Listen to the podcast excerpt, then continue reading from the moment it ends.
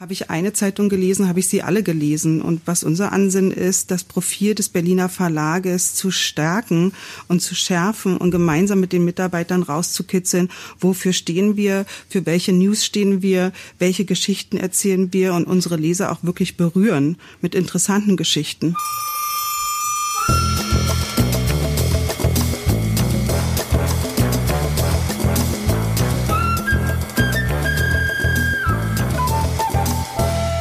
Hallo und herzlich willkommen zu einer neuen Folge der Medienwoche, dem wöchentlichen Medienpodcast mit mir, Christian Mayer von der Welt und Stefan Winterbauer von Media. Hallo und guten Tag. Hi, wen haben wir da zum Einstieg gehört? Was denkst du, wer es war?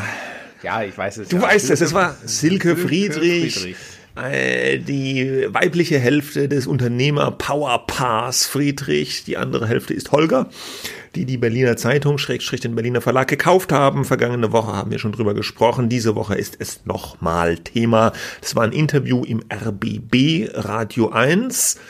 Äh, wird verlinkt in den Show Notes. Ja. Ja. Genau, und wir ein organisatorischer Hinweis noch vorab, bevor wir loslegen. Nächste, also kommende Woche setzen wir nochmal aus, das ist ja Feiertag, äh, 3. Oktober, Tag der Deutschen Einheit. Und dann werden wir ähm, in zwei Wochen zurückkehren, nämlich mit der hundertsten Trommelwirbelfolge. Ich habe schon ein bisschen Warum du so? Ja, ich hab, bin nervös wegen der hundertsten Folge. Und ich habe gedacht, äh, äh, wir, wir setzen, da habe ich gedacht, du sagst jetzt, wir setzen noch einen drauf. Aber du hast gesagt, wir setzen noch mal aus.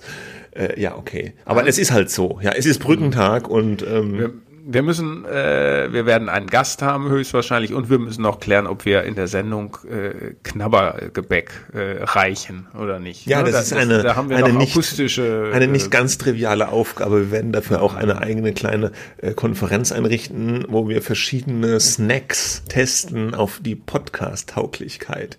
Vielleicht wäre das auch eine Sondersendung wert oder, oder, es oder gab übrigens, Zusatzcontent für Abonnenten. Das wird ja auch gerne gemacht. Ne? Ja, aber wir haben ja übrigens, keine Abonnenten. äh, Also doch, aber ich- die zahlen nichts. Ja, ja. Ich äh, erfuhr äh, neulich, es gibt ja eine neue Talksendung im RBB, ja, äh, mh, nicht Talk aus Berlin, sondern ne, irgendwie anders. Ähm, Ja. Also jedenfalls eine neue Talksendung, die am Dienstag dann äh, im, im, im ersten laufen soll, ja. NDR Und- Talkshow. Nein. RBB, RBB, ja. Und da hieß es dann zunächst in der Pressemitteilung, äh, man dürfe rauchen in der Sendung. Ach so, ja, aber die machen es- das doch nicht, oder? Hab ich Aber gelesen. jetzt machen sie es doch nicht, weil es eine Beschwerde gab ähm, von von einer Nichtraucher-Organisation. Äh, wie, wie könnte man nur? Da ist ja auch Publikum dabei und da musste man leider einen Rück oder was heißt leider? leider? Da musste man einfach, ja, da musste man einfach einen Rückzieher Also machen. früher war es ja, früher war es ja gang und gäbe, dass in Talkshows geraucht wurde, bis der Arzt kommt. Und die letzte Talkshow, bei der geraucht wurde, an die ich mich erinnere, war äh, Böhmermann und Schulz, beziehungsweise Roach und gab's Böhmermann. Da wurde ja, auch geraucht. Halt kein Publikum. Ja, Gab's genau. Halt kein Publikum. ja, ja. Ich finde es unangenehm. Und äh, bei uns äh, wird auf keinen Fall geraucht. Ja. Also das Höchstens würde ich mir verbieten. geknabbert. Ja, ja, da würde ich den Gast, Chips auch wenn er rauchen will, sofort des Studios verweisen. Aber gut, soweit kommt es hoffentlich nicht. Nee. Wir So, steigen wir legen ein los. mit unserer Rubrik kann das weg. Äh, mehr oder weniger, die mehr oder weniger Schnellrubrik, wo wir einige Medienthemen der Woche durcharbeiten. Äh, Thema 1.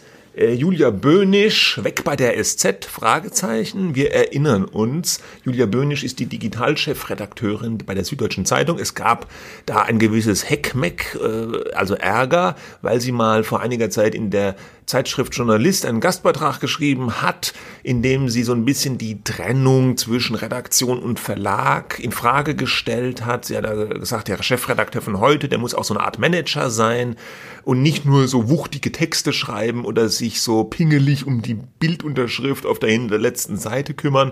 Da fühlten sich die amtierenden SZ-Chefredakteure so ein bisschen angefasst, weil die sind dafür bekannt, dass sie sich um Bildunterschriften auf hinteren Seiten kümmern und wuchtige Texte schreiben. Ja, der eine für das eine und der andere für das andere. Ja, genau.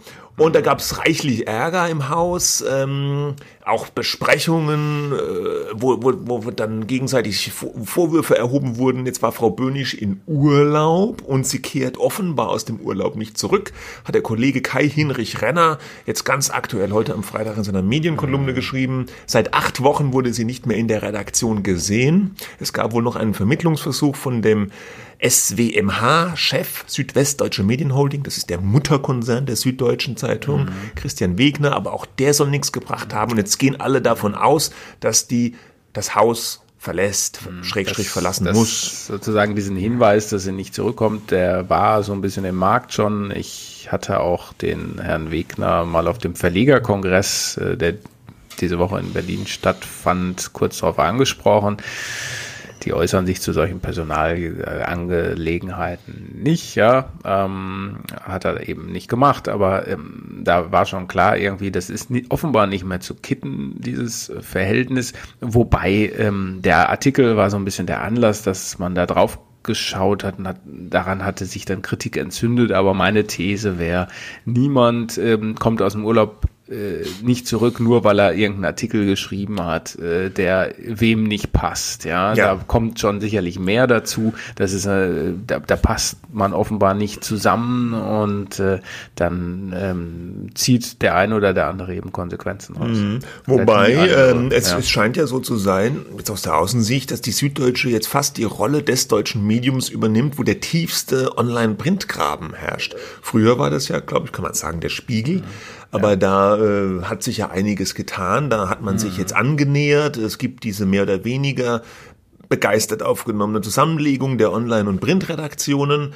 Äh, aber bei der SZ scheint da noch ein bisschen. Äh, alte Graben. Bei der Zeitung, ne? Du hast gesagt, die Zeitung in Deutschland, wo der tiefste Graben ist. Die Zeitung. Ne? Ja, ja, ja. Bei der ja. Zeitschrift hätte ich jetzt gesagt Fokus, aber. Ach so, ja, ja. da gibt's gar keinen Graben. Das sind unterschiedliche ja, äh, Unternehmen. Unternehmen. Da gibt's überhaupt keine Gemeinsamkeit. Okay, also wir werden mal schauen, ob da noch etwas zur Klärung beigetragen wird und wie die SZ dann ihr Print-Online-Problem lösen wird. Das mhm. kann aber auch erstmal weg. Ah ja, muss knüllen.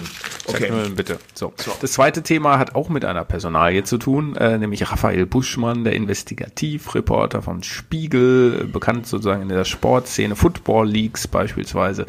Ähm, über den haben wir auch das ein oder andere Mal in den vergangenen Wochen gesprochen. Äh, die Geschichte ist, dass, äh, dass er vor fünf Jahren bereits eine Geschichte veröffentlicht hat im Spiegel, die äh, mit sozusagen einer Kernthese gearbeitet hat, nämlich dass ein Matchfixer, jemand, der Spiele verschiebt, so Fußballspiele, ähm, ihm vor dem Spiel der WM in Brasilien gesagt hat, wie dieses Spiel ausgehen wird, also dem Buschmann.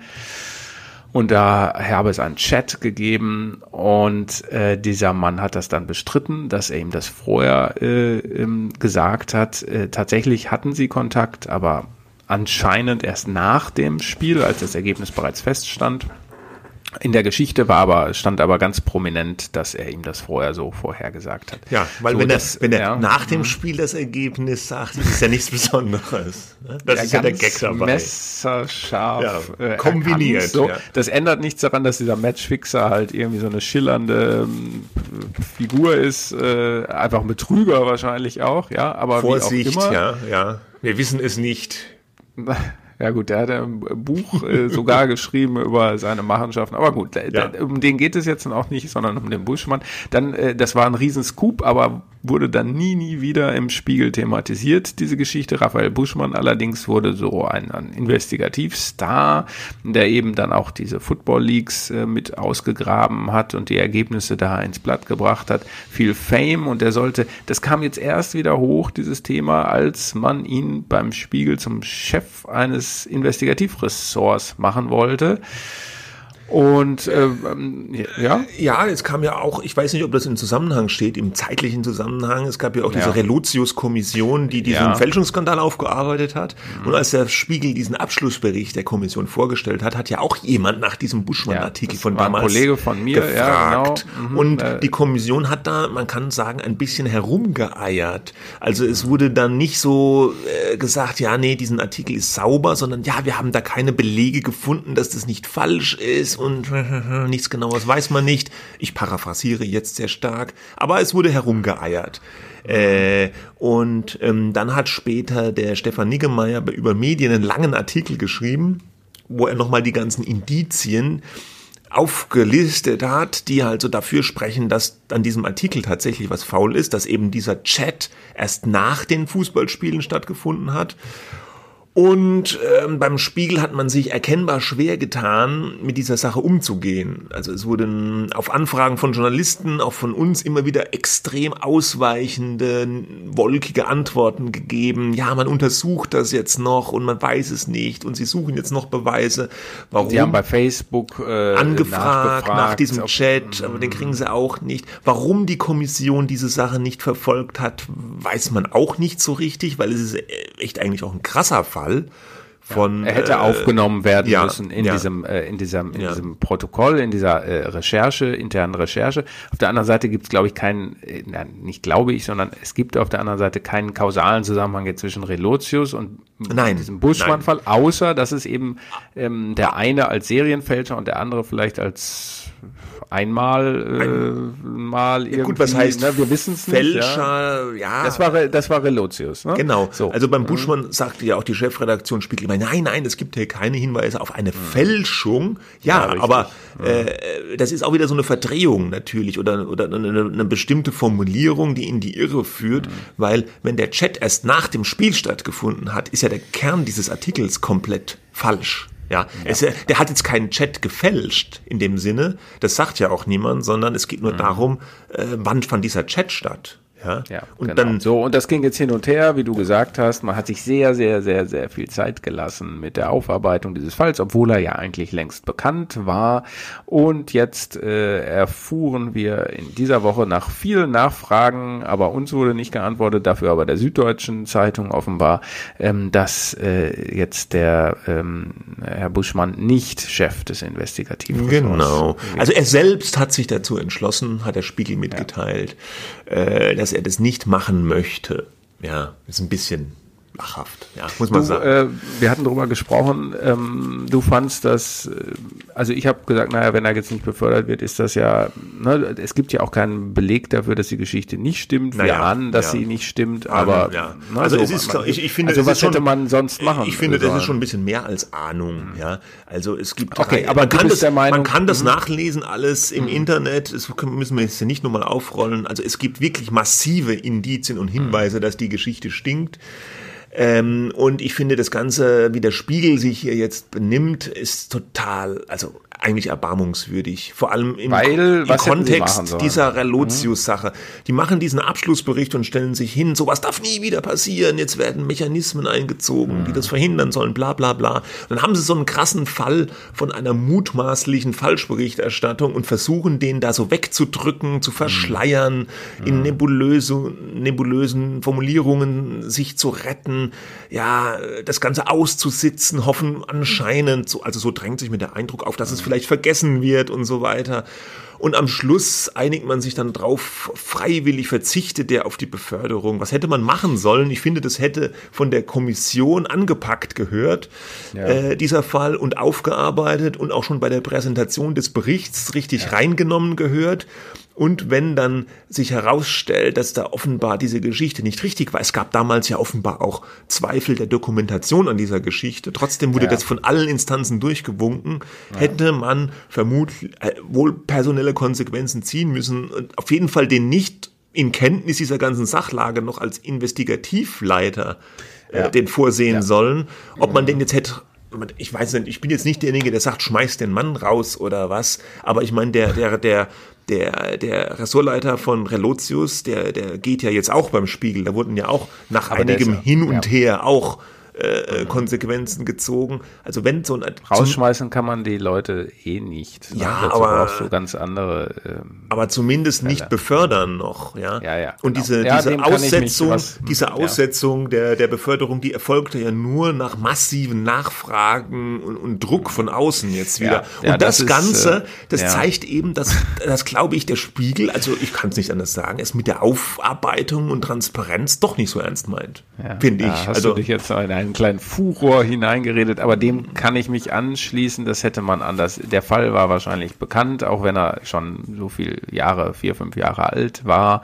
Äh, das hätte man mit aufnehmen müssen. Das äh, sehe ich auch so. Und dann hätte man gar nicht erst dieses Problem gehabt, ähm, in das man jetzt gekommen ist, nämlich dass ständig Leute nachfragen, ähm, weil das eben nochmal von interessierter Seite äh, hochgespült wurde.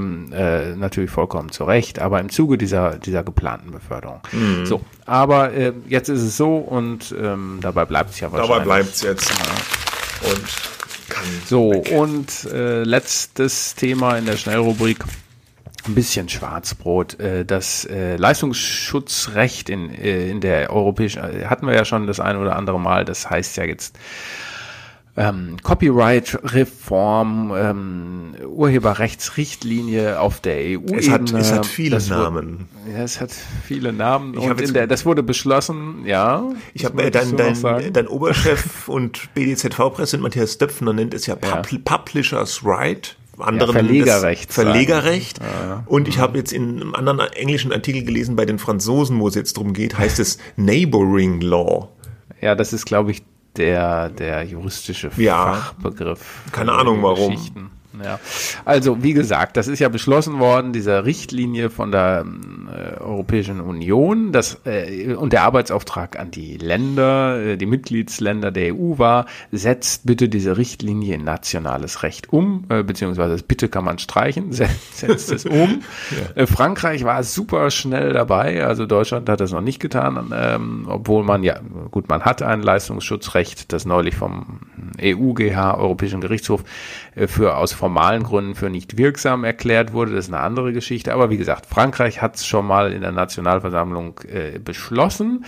Äh, ist jetzt also äh, Gesetz und Google sagt, äh, ja, und das, das beinhaltet, dass Plattformen wie Google, Suchmaschinen, äh, Aggregatoren und so weiter für die Darstellung von, von Links zu Inhalten von Verlagen Lizenzzahlungen ja, leisten sollen. Doch. Nein, nein, nicht für Links.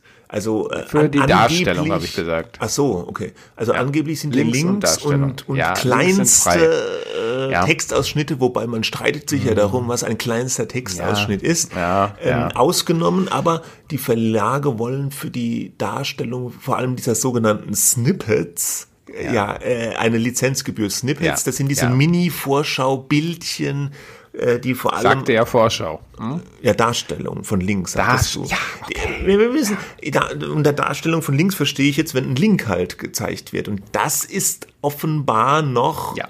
frei, auch ein bisschen umstritten, aber nach allem, was man weiß, soll das noch frei das ist sein. Frei und darum geht's ja auch eigentlich. Vollkommen ja. richtig, ja. dass du es nochmal äh, klar gesagt hast. Es geht um diese Snippets, die, also das Vorschaubild, kleiner Text, äh, kleiner Ausriss über der Überschrift und vielleicht ein Bild oder ein Video, anderes und so weiter. Ähm, und äh, Google hat jetzt nur gesagt, naja gut, äh, wenn das so ist, dann, ähm, dann machen wir das bei den Inhalten der Verlage äh, so, die, die da Geld von uns wollen. Dann äh, zeigen wir nur noch einen Teil der Überschrift und den Link und that's it. Genau, genau wie in Deutschland. Als in Deutschland das Leistungsschutzrecht auch schon mal eingeführt wurde, bevor es jetzt auch aus formalen Gründen für nichtig erklärt wurde. Und ähm, Google sagt in Frankreich eben auch, nö, wir zahlen nicht. Wir schalten dann die Snippets ab, zeigen nur noch die Links und Überschrift oder Teil der Überschrift, was halt gratis äh, möglich ist. Und wenn ein Verlag aber das nicht möchte, wenn ein Verlag möchte, dass kostenlos weiter die Snippets angezeigt werden, kann er das mitteilen, dann machen wir das. Ja. Und die Verlage in Frankreich äh, beschweren sich da natürlich und äh, in Deutschland ähm, beschwert man sich auch schon wieder bei den Verbänden und sagt eben, Google erpresst hier die, die Verlage, äh, dass man kostenlos das anzeigen lassen soll. Also ich meine, es ist keine Überraschung, wie sich Google verhält. Damit war zu rechnen. Die haben die, die Politik, wir zahlen nix für das Anzeigen, ja, äh, komme was da wolle. Und wenn das Gesetz halt äh, die Sache dicht macht, dann zeigen sie es halt einfach nicht mehr an. Fertig. In Deutschland war es ja so, dass als die, ähm, äh, als einige Verlage, unter anderem auch Axel Springer, mal kurzzeitig darauf verzichtet hat, diese Snippets anzeigen zu lassen, hat man einen, einen massiven Einbruch in der Reichweite festgestellt und ist relativ schnell wieder eingeschwenkt äh, darauf, dass man es doch hat anzeigen lassen, also eine sogenannte Gratis-Lizenz erteilt hat.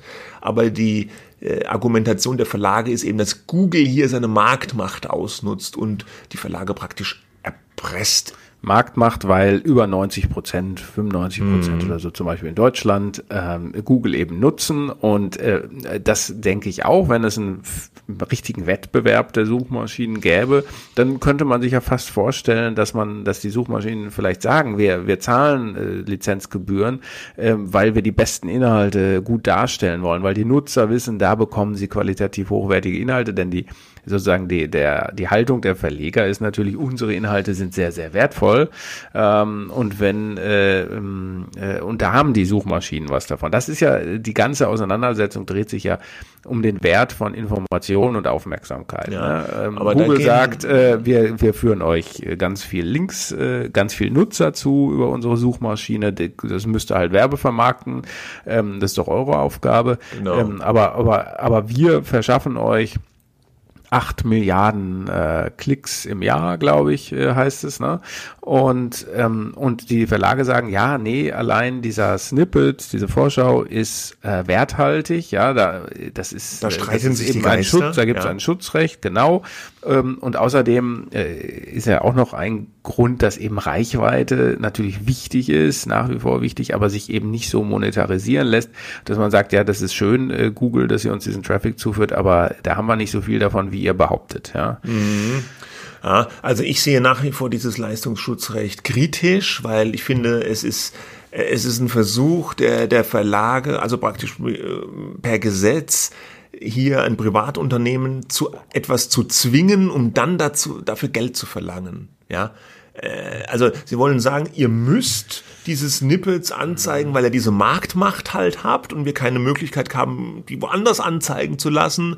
Und dann wollen wir auch noch Geld dafür haben. Ja, und das naja, wurde ja das schon. Ja damit, äh, und diese Argumentation ja, ist ja auch schon in Deutschland äh, äh, mal vor die Wand gelaufen vom ja. Kartellamt. Ne? Ja, aber ja, das ist richtig. Also das ist ein wahnsinniger juristischer Streit und ich bin mir auch nicht sicher, ob wir damit äh, wirklich weiterkommen. Aber äh, natürlich ist doch auch die Annahme und sogar Faktum, dass Google nicht einfach nur eine Suchmaschine ist, sondern eben äh, aufgrund dieser hervorgehobenen dominanten äh, Stellung äh, äh, ganz wesentlichen Einfluss auf Meinungsbildung auch auch hat. Ja, ähm, so jetzt kannst du sagen, man kann die nicht dazu zwingen, die die die verhalten sich sozusagen im Sinne dieser Richtlinie wahrscheinlich sogar gesetzeskonform. Das wird man dann wieder ausstreiten müssen. Ich habe eigentlich jetzt denke zunehmend, dass man zu so einer Art Neuordnung der äh, digitalen Ökonomie eigentlich kommen muss, in der mal mal wirklich auf den Tisch legt, die beteiligten Parteien, äh, was sind die Leistungen und was sind die Gegenleistungen. Ich weiß, das ist wahnsinnig schwer zu berechnen. Ne? Google hat da irgendwie in so einer Stellungnahme äh, so eine, so eine, irgendwie so eine Berechnung von irgendeiner Beratungsfirma aus der Tasche gezogen, wo sie sagen, ja, für jeden Klick, den wir auf eine Verlagsseite äh, liefern, ja, verdient dieser Verlag vier bis sechs Cents, ja. Mhm. Das kommt so ein bisschen irgendwie so aus der hohlen Hand, ich naja, weiß es nicht. Ja. Aber ich, also jetzt mal bei allem, äh, also die juristische Seite, finde ich, sollte durchaus, muss geklärt werden. Das ist auch, man sieht ja auch, dass Google andere äh, durch nichts irgendwie bewegt werden können, irgendwas zu machen äh, das sieht man in ganzen EU-Kartell, äh, äh, hier, es gibt ja die verschiedenen Strafen, die, die Google zahlen muss, äh, äh, wegen äh, Missbrauch der, der Marktmacht, jetzt nicht in diesem Fall, aber in anderen, ähm, äh, dass man schon Zwang braucht, dann sollen die äh, Gerichte das eben aushandeln, was dabei rauskommt, das entscheiden halt die Gerichte, aber auf der anderen Seite bin ich, glaube ich, eher, dass wir schon so eine, so ein, noch mal gucken müssen, das hat auch dieser französische Kulturminister gesagt, so einen Art globalen Deal, wie gehen Plattformen und Inhalte, Produzenten, also diejenigen, die die Inhalte produzieren und diejenigen, die die Inhalte maßgeblich verbreiten zunehmend. Äh, wie gehen die eigentlich miteinander um? Und das, äh, ja, die, die, äh, auf dieser juristischen Ebene hm, kommt scheinbar irgendwie nicht weiterzukommen, weil ja. dieses Verhalten, du hast es ja gesagt, war ja vorhersehbar, weil sie das in Deutschland schon mal durchexerziert haben. Ja, und ich glaube auch, die werden da keinen Millimeter von abrücken, weil in dem Moment, wo Google anfängt, für Snippets zu zahlen, öffnen sie ja, aus ihrer Perspektive Pandora. die Büchse der Pandora und dann wollen alle, alle Geld für diese Snippets haben und das werden die nicht machen. Und die Frage ist halt, kann man sie juristisch dazu zwingen? Ich bezweifle das sehr. Ich ich weiß es, ich verstehe persönlich nicht, warum die Verlage sich so auf dieses Leistungsschutzrecht naja, es ist, immer äh, ja, ist ja ein Vehikel, wenn du so willst, sag ich jetzt einfach mal. Es ist vielleicht meine, ein Mittel, also ich ein Mittel, um zu sagen, hier ist, äh, hier ist ein, eine ja. Unverhältnismäßigkeit.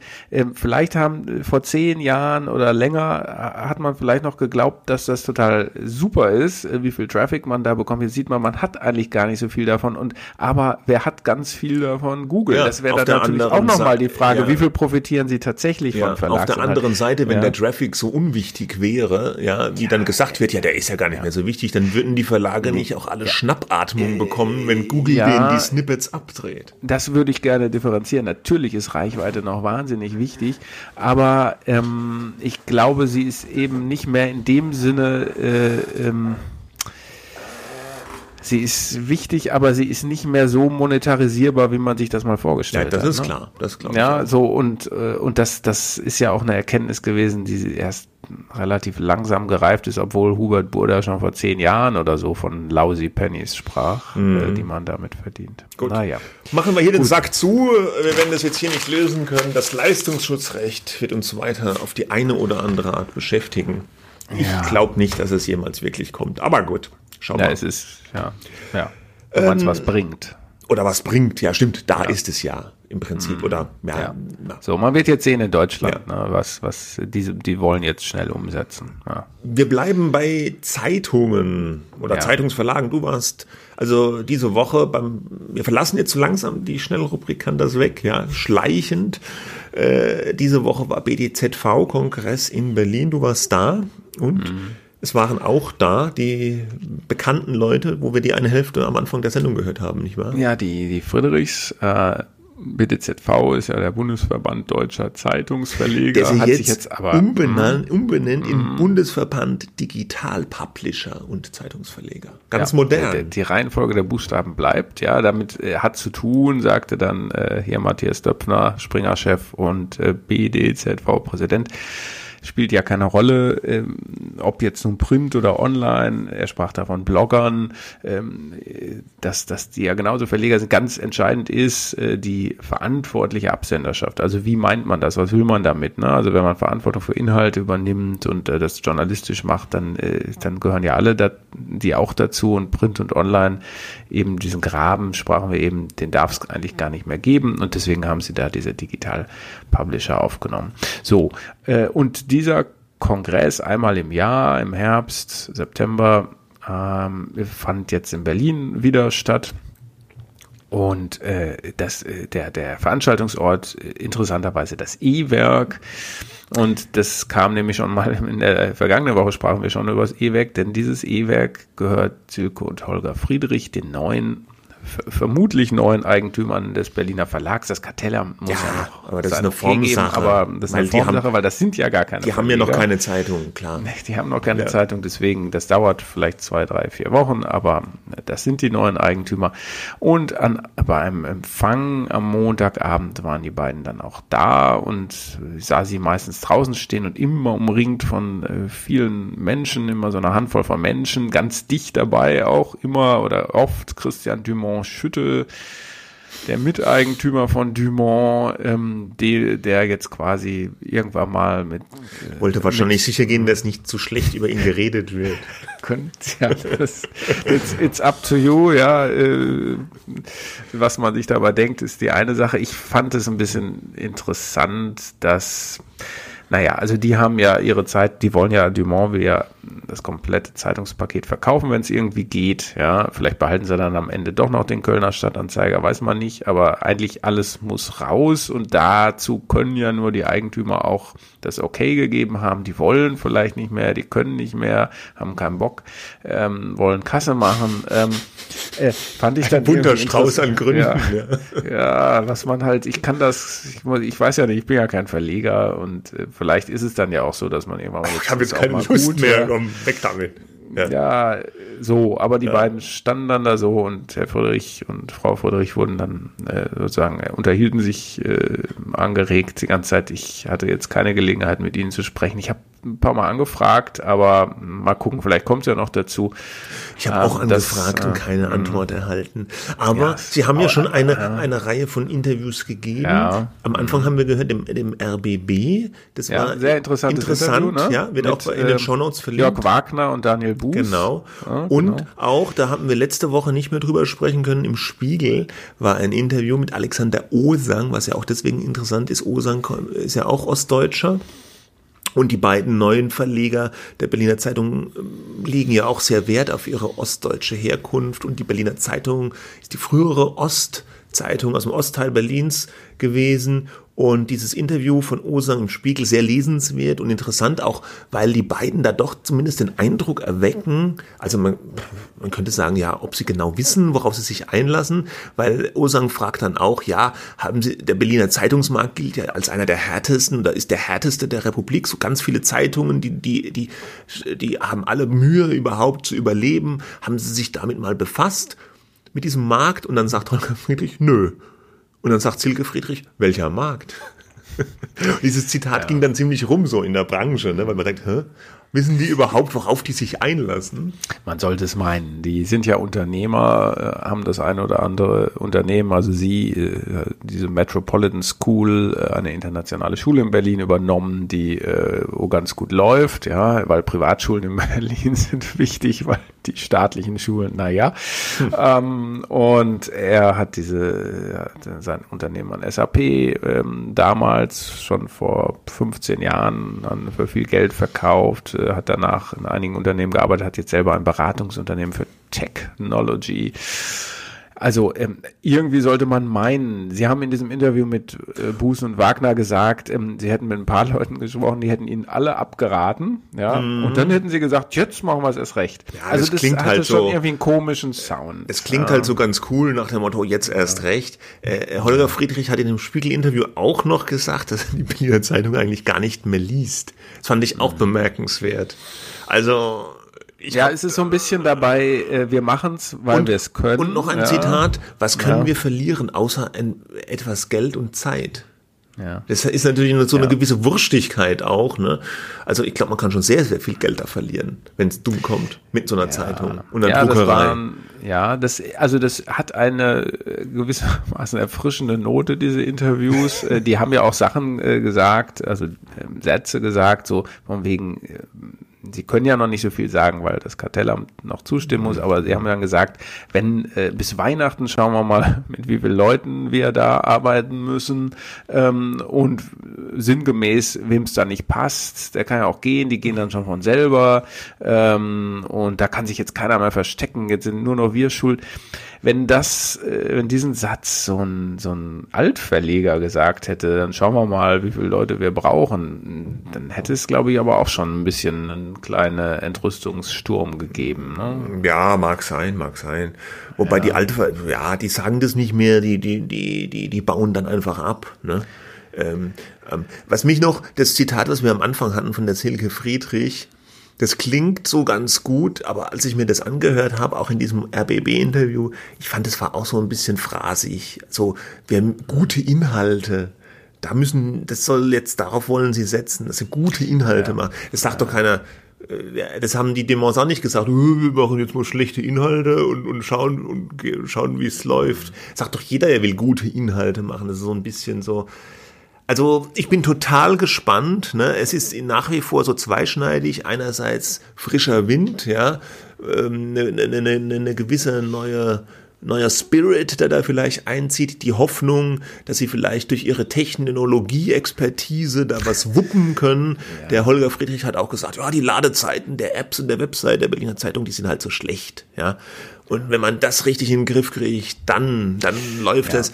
Hm, ich weiß nicht, ob es wirklich daran liegt. Aber ja, man, nein, man also die, die haben jetzt sicherlich einen, einen, mm. gewissen ähm, Vorschuss an, an Vertrauen und, und Goodwill, auch wenn es jetzt bei uns vielleicht nicht so klingt. Äh, und äh, man, man, man wünscht denen wirklich, dass die Erfolg haben, aber die Zweifel sind halt schon da. Ne? Also vor allem halt der Markt und die Druckerei, alle wollen ihre Druckereien loswerden. So, so ein bisschen, es gibt da massive Überkapazitäten. Das ist eigentlich alles. Boah, Schwierig. Alle Gesprächspartner sagen eigentlich, und, äh, äh das so mit der Druck, darf ich kurz äh, mit der Druckerei, mhm. was du sagst, ne? Mhm. alle Gesprächspartner sagen mit der Druckerei, das wird noch ein großes Problem. Aber sie haben anscheinend ausdrücklich gewollt, diese ja, Druckerei ja, weil so weil, was ich hörte, war, dass man bei Dumont eher noch gewillt war, noch vielleicht ein bisschen was extra zu geben, damit die Druckerei halbwegs manierlich dicht machen können. Mhm. So, ja, nur gehört. Weiß nicht, ob es wirklich mhm. stimmt. Aber angeblich wollten sie, nee, nee, sie wollen die Druckerei. Ja. Und da äh, schüttelt der eine oder andere bei Dumont dann auch im Hintergrund den Kopf und sagt, naja, Wobei viel man Spaß dann. Ja, irgendwo drucken muss man natürlich, aber man hätte natürlich bei Matzak dann auch woanders drucken, oder so weiter ne? drucken. Ja. Weil, wie gesagt, es gibt Überkapazitäten. Ja, also ja, und, und äh, das ist die eine Seite und die andere Seite Dumont. Äh, ihr hattet das am Donnerstag, glaube ich, die Geschichte, dass es da vielleicht jetzt zu einem Management-Buyout äh, kommt. Bei der Hamburger Morgenpost. Bei der Hamburger Morgenpost, die auch dazu gehört, ja. die jetzt quasi, wo der Berliner Kurier, mit dem die Friedrichs auch nicht so viel anzuschein, äh, anfangen, ähm, anzufangen, wissen, anfangen können. Ja. ja, ja, ja, ja, you know what I mean. Ja, ja, ich weiß. Äh, und jetzt ist da die Hamburger Morgenpost auch extrem schwieriges Geschäft, aber aber wenn das vielleicht auch so ein paar Privatleute als Management-Buyout übernehmen, wäre ja vielleicht noch ein bisschen was denkbar. Ne? Also das ist im Moment die Spekulation, die wir gehört haben, die auch wohl nicht ganz unbegründet ist, dass die amtierende Geschäftsführerin wohl mit Investoren bereits ein Angebot abgegeben hat äh, für die Hamburger Morgenpost. Hamburger Morgenpost besonders schwierig, weil als Boulevardzeitung noch mal schwieriger wie eine Abo-Zeitung und die steht jetzt so ein bisschen alleine da. Die waren ja bisher bei Dumont immer noch in so einem Boulevardzeitungsverbund, ein bisschen mit dem Berliner Kurier und dem Kölner Express. Jetzt ist der Kurier praktisch ja weg. Und in Hamburg hat die Morgenpost jetzt kein Counterpart wie die, wie der Berliner Kurier mit der Berliner Zeitung die, es ist extrem schwierig, da, da bankt die Belegschaft auch immer wieder darum, ob überhaupt die Printausgabe noch weitergeführt werden kann. Die Morgenpost hat jetzt gerade vor kurzem 70. Geburtstag gefeiert, also echtes Traditionsblatt. Äh, ja. Matthias Döpfner war ja mal Chefredakteur, der hat einen ganz launigen Artikel geschrieben, dann in der Geburtstagsausgabe äh, über seine Zeit da, äh, hat man ihm lustigerweise auch jeder abgeraten, den Job zu machen, so wie den Friedrichs jetzt abgeraten wurde, die Berliner Zeitung zu kaufen. Ja, da gehst du ja nur ins persönliche Risiko, nicht in dein Unternehmensvermögensrisiko. Ja, genau, ne? ja. Ja. Wolfgang Clement war auch mal Chefredakteur der Morgenpost, der frühere SPD-Politiker. Also wirkliches Traditionsblatt, aber extrem schwierig. Und äh, ja, also ein Management-Buyout scheint im Moment so eine Option zu sein, die sich Aber die wollen wohl kann. auch irgendwie auch noch Geld dazu haben, habe ich gehört. Ne? Also, das kann sein. Und vor allem ja. ist wohl ein Streitpunkt zur Morgenpost, gehört nicht nur die Morgenpost, sondern auch noch eine fünfprozentige Beteiligung an Radio Hamburg, privater Radiosender. Und der arbeitet wiederum hochprofitabel. Also der verdient noch richtig das Geld. Fünf Prozent, oder? Ja, aber das ist trotzdem signifikant, was übrig ah, bleibt. Ja. Ne? Okay. Weil, und die brauchen halt praktisch äh, alles. Jeden, ja, jeden also äh, und da streitet man sich wohl noch so ein bisschen drum, weil äh, das würden sie gerne rauslösen und nicht mit abgeben, weil es halt Gewinn macht. Ne? Aber die anderen wollen halt nicht darauf verzichten. Aber kann sein, dass wir da bald ja. noch was hören. Und ja. bei den anderen Titeln, da gibt's ja noch die Mitteldeutsche Zeitung in Halle die zum Verkauf steht und eben den Kölner Stadtanzeiger und den Kölner Express. Der Kölner Stadtanzeiger gilt ja immer so ein bisschen als das Filetstück bei dem ganzen Portfolio. Aber da haben wir zumindest noch gar nichts gehört, wer da in Frage kommen könnte als Ja, da gibt's Interessenten, was ich gehört habe, aber das wird man mal sehen. man Auch für die Mitteldeutsche sagen, ja. Zeitung gibt's Interessenten, aber eigentlich müssten sie das nicht verkaufen, weil die beide Geld verdienen, auch die Mitteldeutsche Zeitung. Ähm, und ähm, ja, Aber es ist ja- man aus ja, Es ist ja eine strategische Entscheidung eher, ne? wenn die jetzt sagen, wir wollen uns generell vom Regionalzeitungsgeschäft trennen, wenn die noch Geld verdienen, kriegt man vielleicht auch noch einen, ordentlich, einen halbwegs ordentlichen Preis dafür. Ja, aber es, wir hatten das schon an der einen oder anderen Stelle gesagt. Äh, zusammen wird's eh nicht verkauft, da muss man es einzeln verkaufen und wenn das dann alles weg ist, auch selbst Köln, äh, was bleibt denn dann da? Also man muss sich ja auch mal ehrlich machen. Ähm, ich finde, das ist einfach eine Bankrott und auch eine unternehmerische Bankrotterklärung. Man kann sich ja mal anschauen, werden wir vielleicht das ein oder andere Mal noch machen, was denn da eigentlich bleibt und es ist nicht viel. Es ist nicht viel, nee. Das wird im Wesentlichen eine Art Beteiligungsfirma für irgendwelche Digitalbeteiligungen. Was haben Sie noch? Den Bundesanzeiger oder was? Bundesanzeiger Noch und so so ein paar, Facebook Facelift Beratungsfirma, ja. eine Firma, die heißt Zenshare. Dann noch Naja, irgendwelche Radiobeteiligungen und Digitalbeteiligungen. Also es ist, ja, Ja, we'll see. ja. So, Gut. und zum letzten größeren Thema haben wir uns überlegt, äh, der Zeitpunkt wäre vielleicht ganz gut, nochmal über den ganzen Streaming-Markt zu sprechen. Ja, also Streaming, das große Zauberwort, Streaming, die Zukunft des Fernsehens, ja oder nein. Ähm, äh, wir erleben ja gerade äh, vielleicht so, so ein Zeitpunkt, wo die Streaming-Nutzung massiv ansteigt, ähm, die lineare Nutzung äh, tendenziell sinkt, äh, vor allem eben bei jüngeren Leuten. Ähm, was heißt das jetzt eigentlich? Äh, sind wir da, stehen wir da an so einer Zeitenwende, was den Konsum des, das, was den Fernsehkonsum angeht, was äh, demnächst starten ja auch noch andere Streaming-Anbieter. Wir sind jetzt an Netflix gewöhnt, an Amazon. Äh, Pro7 Sat 1 hat Join gestartet, ähm, dieses dieses äh, ähm, Video on Demand Angebot. Äh, RTL hat äh, TV Now. Ähm, also jeder Sender macht was, äh, verlagert sich drauf. Selbst die öffentlich-rechtlichen natürlich verlagern ihre Kräfte in das nonlineare Fernsehen um irgendwas entgegen zu, also erstmal den Sehgewohnheiten, den veränderten Sehgewohnheiten der Nutzer Rechnung zu tragen, aber auch zu reagieren auf die Angebote von den, diesen Firmen wie Amazon und Netflix. Ähm, äh, ich- was glaubst du, stehen wir da an so einer Zeitenwende? Ja, ich glaube schon. Also es gab ja aktuell der Anlass, vielleicht diese Woche auch nochmal drüber zu reden. Es gibt eine neue Studie von Roland Berger und der Uni Münster, die zum Schluss gekommen ist, dass immer mehr Zuschauer eben On-Demand-Streaming schauen, immer weniger linear. Das heißt jetzt nur noch äh, 54 Prozent des Fernsehpublikums sieht klassisches TV laut dieser Studie. Nicht unumstritten, ja, es Ja, gab so ein bisschen, die, sicher, die die ARD hat sich ist. da aber so ein bisschen beklagt. Es kommt mir jetzt auch komisch vor, ja, weil äh, das nur noch etwas über die Hälfte klassisches Fernsehen schauen, kann ich persönlich auch nicht glauben. Es gibt ja auch äh, Nachrichten, es gibt ja auch noch Ereignisse wie, wie, wie Sportereignisse oder, oder sonstige äh, nachrichtliche Großereignisse, Wahlen oder sowas, wo auch einfach noch und auch sonst normales Fernsehen geguckt wird. Aber es ist unumstritten und auch messbar, äh, dass die Zahl der Leute, die lineares TV schauen, abnimmt, wie du schon gesagt hast, vor allem im, im jüngeren Segment. Also die Leute, Beziehungsweise ja auch der, der, die Sendezeit, ne, die man schaut. Ne? Also vielleicht Genau, ist die die absolute Zahl gar nicht so gering, weil wir schauen ja alle ne, so Ja. mindestens einmal, zweimal, dreimal die Woche aber die, irgendwie die eine Talkshow absoluten oder so. Einschaltquoten ja, ja. sinken. Und die, Ja. die noch schauen, sind ältere, ältere meint so über 60-Jährige und die schauen vor allem mm, ARD und ZDF. Und es ist natürlich vor allem dann ein Problem für die Privatsender, also die RTL-Gruppe und die Pro7-Gruppe, die jetzt ja auch ihre Streaming-Gehversuche hier machen. Du hast es gesagt, TV Now oder TV Now von RTL und Join von Pro7 äh, die haben beide so ein bisschen un andere Strategie. Äh, TV Now wird so ein bisschen positioniert als so ein Add-on, das ist relativ billig mit äh, rund 5 Euro im Monat.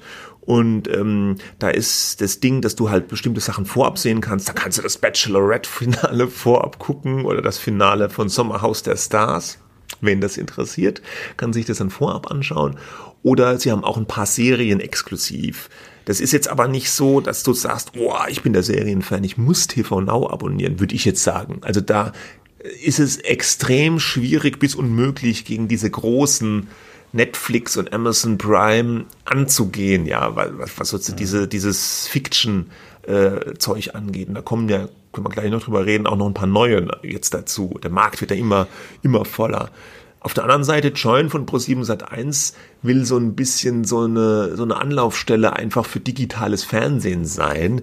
Das heißt, die, die streamen auch ihre Sender über diese, über diesen Dienst. Die und nicht nur die, und nicht nur die, sie 50, streamen, 50 Sender, glaube ich. Ja, also sie streamen eigentlich so ihre Sender und die öffentlich-rechtlichen Sender und die von dem Kooperationspartner Discovery. Die RTL. Eben nicht, nicht die, die, von, von RTL. RTL und RTL macht auch ziemlich klar, dass es nicht passieren wird, ja. Aber wie auch immer, die wollen halt so eine Art Anlaufstelle so für Leute sein, die digital Fernsehen haben, auch so ein bisschen exklusive Serien und ein bisschen vorab, aber es ist im Prinzip ja. vernachlässigbar. Und es ist im Moment noch kostenlos und werbefinanziert. Die haben angekündigt jetzt im Winterhalbjahr, dass sie auch ein kostenpflichtiges Angebot dazu machen. Da bin ich mal sehr gespannt, weil äh, eigentlich ist der Markt dafür kaum da. ja. ähm, hoppla, geht's? Ja, ja, geht. Danke. Wir, wir haben Netflix, ne?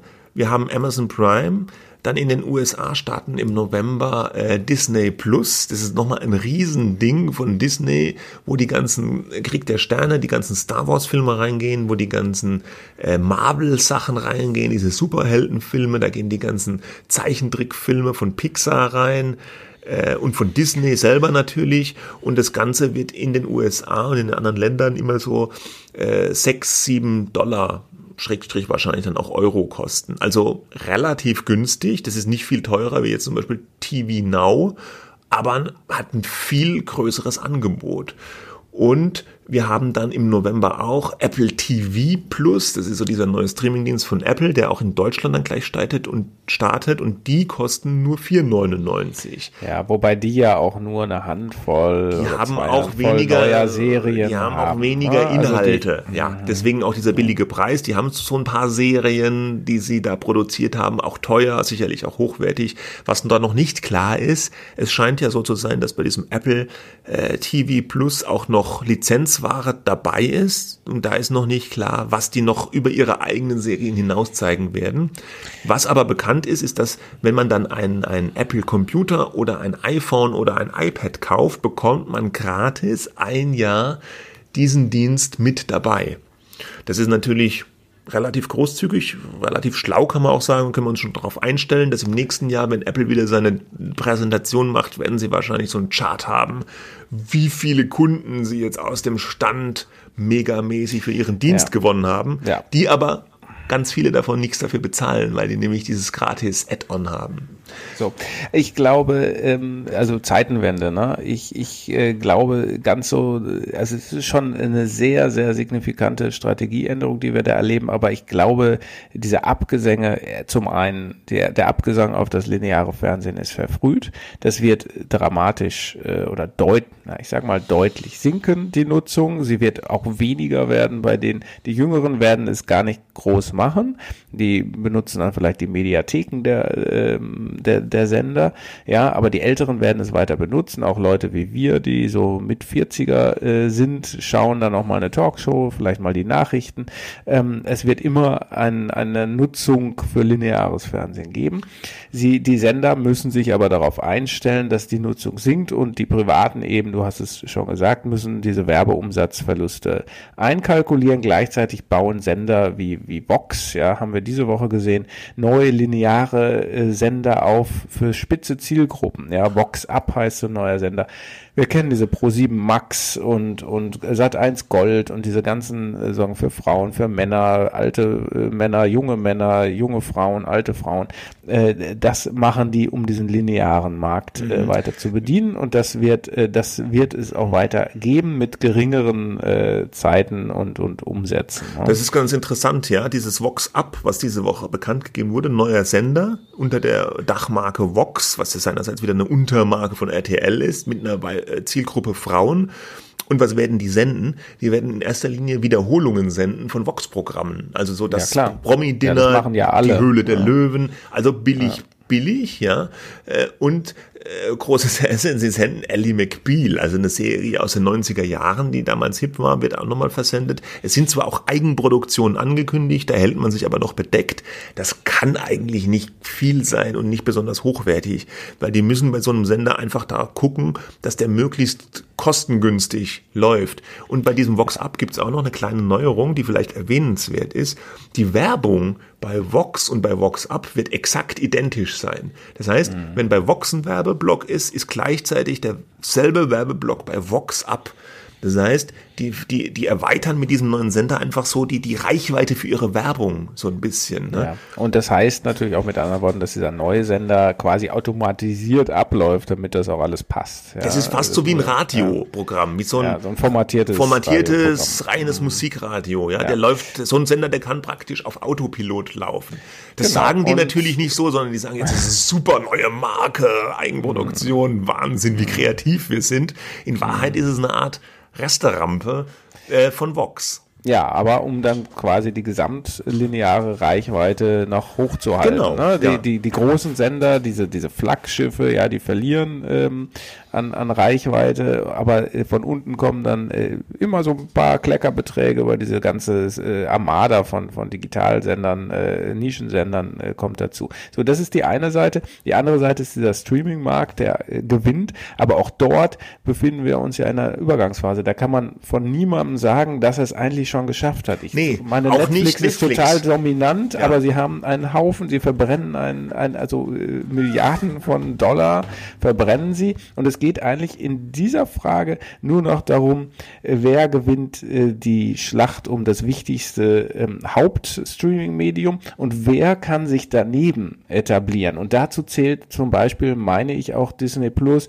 oder Apple. Das sind ja alles Add-on-Angebote die niemand als Vollangebot benutzen wird. Aber wer Disney abonniert, der hat äh, vielleicht Kinder äh, und dann bucht man es dazu, ja, zu Netflix oder zu Amazon. Ähm, und, und Apple, äh, man ist Apple-Fan, dann nimmt man es halt mal mit und man kriegt ja, du hast es gesagt, ja auch dann irgendwie noch dazu. Aber dieser, dieser Kampf, also das Streaming eine, eine, eine äh, dominante oder eine, äh, ja, neben dem Linearen einfach die Form ist, wo wie wir zukünftig Inhalte, Bewegtbildinhalte konsumieren, das ist außer Frage. Wer das gewinnt, dieses Spiel, ist noch völlig offen und wir sind auch noch überhaupt nicht in der Phase, wo man sagen kann, äh, da verdient jetzt jemand Geld oder so. Wer jetzt Geld verdient, der hat eigentlich was falsch gemacht, äh, weil du musst jetzt erstmal noch investieren, investieren, investieren und dann mal gucken, wer überbleibt. Ne? Genau, und das ist ja eine gigantische Wette für Netflix, ja, die so unfassbar viel Kohle raustun für ihre, ihre Produktion. Netflix hat ja im Vorfeld dieser neuen Anbieter Disney äh, und Apple, äh, Filmstudio Warner will dann auch noch kommen, HBO macht auch was, es gibt ja auch noch Sky. Äh, ähm, Netflix hat ja da vor kurzem die Preise überall schon so ein bisschen angezogen. Äh, in, vermutlich in Erwartung dieser neuen Konkurrenz, weil jetzt ist es natürlich blöd, die Preise zu erhöhen, wenn die neuen mit günstigeren Preisen da auf den Markt drängen. Äh, das heißt, äh, vermutlich wird man jetzt sehen, dass Netflix erstmal sich in Zukunft mit Preiserhöhungen zurückhalten wird. Tendenziell, das hat Disney auch schon angekündigt, werden die dann eher teurer. Also bei Disney hat der Chef auch schon gesagt, ja, diese 6,99 sind jetzt mal ein Einstiegspreis. Wenn wir mehr Inhalte hinzufügen, wird das in der Zukunft auch noch steigen, weil äh, so äh, günstig können die das dann auch nicht betreiben auf Dauer. Und dann wird sowas, was jetzt ein Add-on ist wie Disney Plus, aber vielleicht auch, die wollen natürlich auch der dominante Spieler werden auf diesem Segment. Und äh, also wir haben hier praktisch drei unterschiedliche Spieler. Einmal so ein Unternehmen wie Netflix, was so ein neues Unternehmen ist, Digitalunternehmen, was nur Streaming hat als Geschäftsmodell, im Moment zumindest noch, nur Abos. Dann haben wir sozusagen so ein altes Medienhaus wie Disney, eigentlich Filmstudio, was jetzt auch, also was wahnsinnig viele Inhalte selber schon mal hat, ja, weil es also so ein altes Filmstudio ist und äh, Filme macht und TV macht und sowieso und jetzt auch diesen Streaming-Markt für sich erobern will. Und dann haben wir Anbieter wie Amazon und Apple, die eigentlich ein ganz anderes Geschäft haben. Amazon nämlich E-Commerce und Apple den Verkauf von Hardware, die aber auch da reingehen in dieses Inhalte-Business. Und diese und verschiedenen Akteure ja, bewegen sich da jetzt und es ist noch nicht klar, wer da am Ende gewinnt. Der Vorteil, den so Firmen wie Amazon und Apple natürlich haben, ist, dass für sie das Ganze nur Nebending ist. Die verdienen unfassbar viel Geld mit ihrem Hauptgeschäft und können erstmal dieses Streaming-Business als reines Investment machen. Ja, Netflix, bei Netflix hängt die ganze Firma vom Streaming ab, bei Amazon und Apple nicht. Hm, ja. Und ja, sehr spannend zu beobachten, komplett unklar, wie es äh, ausgeht. Ja, und äh, vielleicht sollten wir noch kurz sprechen, nämlich über eine aktuelle Geschichte, weil es war äh, nämlich die, die Rechte an der Fußball-Europameisterschaft 2024 in Deutschland, ähm, weil Sport war ja, du hast eben mal Sky erwähnt, ja. Mhm. Sky kam jetzt gar nicht groß vor, äh, das ist sozusagen altes Pay-TV, ja. Mhm. Ähm, Gut, die, die versuchen auch so, die da rein, klappt ne? aber nicht so richtig, ja, sage ich jetzt mal. aber zum Beispiel Tschernobyl, äh, Babylon, Berlin und so, das waren schon Erfolge, ja. ja. Ähm, und äh, die haben natürlich, die kommen von anderen Preismodellen runter, mussten neue, flexiblere Preismodelle entwickeln, die eben dann doch, obwohl sie sich immer absetzen wollten, äh, von Netflix, nämlich als mehr Qualität, mehr ausgesuchtes, äh, nicht so viel, dafür weniger, aber exklusiver, besser, ähm, äh, die, die sind halt quasi in diesen Markt mit aufgesogen worden, haben aber ganz ganz andere Strukturen eigentlich. Äh, und aber ein Grund, Sky zu abonnieren, war äh, traditionellerweise natürlich der Sport. Ja, die haben dann Erfahrungen gemacht mit äh, The Zone. Ja, das ist so ein neuer Streaming-Sportanbieter, der ja auch eben zu diesen Preispunkten um um 10 Euro, Dollar und so weiter arbeiten kann. Äh, die, die sich massiv Rechte aufgekauft haben. Und jetzt werden sie auch noch äh, ähm, zusätzlich, äh, sowohl die öffentlich-rechtlichen wie Sky, angegriffen von der Telekom mit Magenta TV, die sich jetzt offensichtlich, offiziell bestätigt ist es noch nicht, die Rechte an der Austragung der Fußball-Europameisterschaft 2024 äh, gesichert haben. Shocking, ja, ja genau. Ja, Was? Fußball-EM ja, nicht bei ARD und ZDF. Gut, dann muss man sagen, Abwarten. es ist ja laut äh, Rundfunkrecht ähm, Staatsvertrag. Staatsvertrag vorgeschrieben, dass die Spiele unter deutscher Beteiligung frei empfangbar gezeigt werden müssen. Das heißt ja, dass die Telekom, wenn sie diese Rechte hat, die müssen entweder äh, eine Lizenz weiterverkaufen an jemanden, der das im Free TV zeigen kann, können ARD und ZDF sein, kann theoretisch aber auch RTL oder Sat1 sein oder sie müssen selbst es irgendwie auf die Kette bekommen, äh, diese Spiele äh, flächendeckend, ruckelfrei. ruckelfrei in Deutschland über einen ihrer Magenta-Portale irgendwie zu streamen oder zu zeigen. Ja, ja. ja also da genau. kann man sagen, ja, Panik ist erstmal nicht angebracht. Ähm, die Spiel ja, aber, aber aus, aus Kundensicht jetzt nicht. Äh, aus ja, aber trotzdem ja. aus Kundensicht. Ich, äh, also kleiner Einspruch, äh, es ist da schon eine Veränderung, wenn plötzlich ein ganzes Turnier äh, plötzlich von einer Marke im, im Internet übertragen ja, wird. Ja, ja. Weil man erinnert sich ja schon, also selbst wenn man jetzt kein so großer Fußballfan ist, da werden Spiele geguckt, da würde man sonst äh, nicht mal den Fernseher für anschauen, ja, den ausgeschalteten Fernseher nämlich nicht. Ähm, aber man ist bereit, sich halt eben äh, Spiele anzuschauen, die vielleicht auf den ersten Blick nicht so attraktiv sind, äh, weil es eben Teil eines Turniers ist, bei dem Deutschland dann auch mitspielt. Aber ich äh, finde so. das Ganze eigentlich positiv, weil es wurde ja immer dran rumgemeckert, dass diese teuren Sportrechte äh, ja. zu teuer sind einfach, weil ARD und ZDF sind ja nun mal öffentlich finanziert und es war ja fast so, dass die fast konkurrenzlos waren und dass es immer gesetzt war, ja gut, die Pay-TV-Rechte, die bekommt Sky mhm. und die anderen Rechte bekommen halt ARD und ZDF, weil andere haben eh nicht genug Kohle dafür. Und dass da jetzt mal ein neuer Mitspieler da ist und dass eben mal nicht ARD und ZDF die Hauptrechte gewinnen, finde ich eigentlich so aus Wettbewerbssicht und generell ist, ganz gut. Ja, ja, ja, nee, da bin ich auch bei dir. Das sehe ich auch so, äh, obwohl es natürlich auch zeigt, wie offenbar, wie stark die Preise angezogen sind, ne? Äh, mhm. dass ARD und ZDF eben nicht mehr damit haben. Ja, und ich, können, ja, ja, man weiß es nicht, aber ich glaube wollen. auch, dass da ein bisschen ein Shift ist, dass die einfach nicht mehr jeden Preis bedingungslos ja, zahlen genau. können ja, oder wollen, ich, ne? weil die stehen halt ich. auch unter, mhm. ja, genau, unter Druck. Genau, das meine ich. Äh, ich meinte jetzt bei dem, was ich eben sagte, mehr so diese Atmosphäre, ne? Das, das sind dann vielleicht die Nostalgie Nostalgiker, die dann sagen, ja, aber das war doch was anderes, äh, als man dann, aber äh, dieses Gefühl wird natürlich in dem Maße verschwinden, äh, wie, der, wie alle Leute dann ihren Fernseher nämlich mit Internetverbindung nutzen. Das machen ja, Ja. zunehmend natürlich die Leute, aber das muss, dann, dann, wenn musst du wieder Magenta TV wenn die- abonnieren, dann, das wenn werden ja die- viele machen. Werden die von Ja. der Telekom werden dann auch irgendwelche Produktionsfirmen beauftragen und dann werden irgendwelche Leute eingekauft, die das kommentieren. Also schlimm wird es schon nicht werden. Ich weiß noch, als- als RTL da mal so ein paar Spiele von der WM äh, übertragen hat, das, das war dann auch kein Totalausfall. Also das konnte man sich auch angucken. War auch nicht schlimm. klar. Ja, ja, ich fand es eh immer doof, dass das immer ARD und ZDF machen mussten und dann mit riesen Teams dahin gefahren. Das ist doch eigentlich eine Verschwendung von, von potenziellen äh, Werbeumsätzen gewesen. Ja, das sind ja diese Doppelstrukturen, die da auf, auf vielen Ebenen geschaffen worden sind, die auch nicht mehr zeitgemäß sind. Ne, aber Sport, darüber kamen wir, ist natürlich eine wahnsinnig interessante äh, Schiene, um auch eine äh, große Zielgruppe für Streaming-Abschlüsse zu begeistern. Und das hat die Telekom, das weiß die Telekom, die haben ja schon länger Erfahrung mit Sport, ja, die haben ja auch äh, schon die ein oder anderen Sportrechte gehabt, äh, mal, immer mal wieder.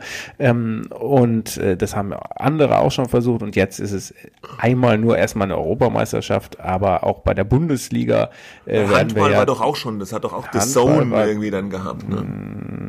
Handball hat doch so eine, hat doch eine Bank, hatte das nicht so eine, eine Privatbank? Ah, ja, oh Gott, ja. die Jetzt Rechte reden wir uns um Kopf und Kragen. Wir lassen das jetzt. Ja, nein, ich wollte nur sagen, auch bei der Bundesliga im kommenden Jahr ist dann wieder die nächste, ähm, für die nächsten vier Jahre sind die Versteigerungen der Rechte.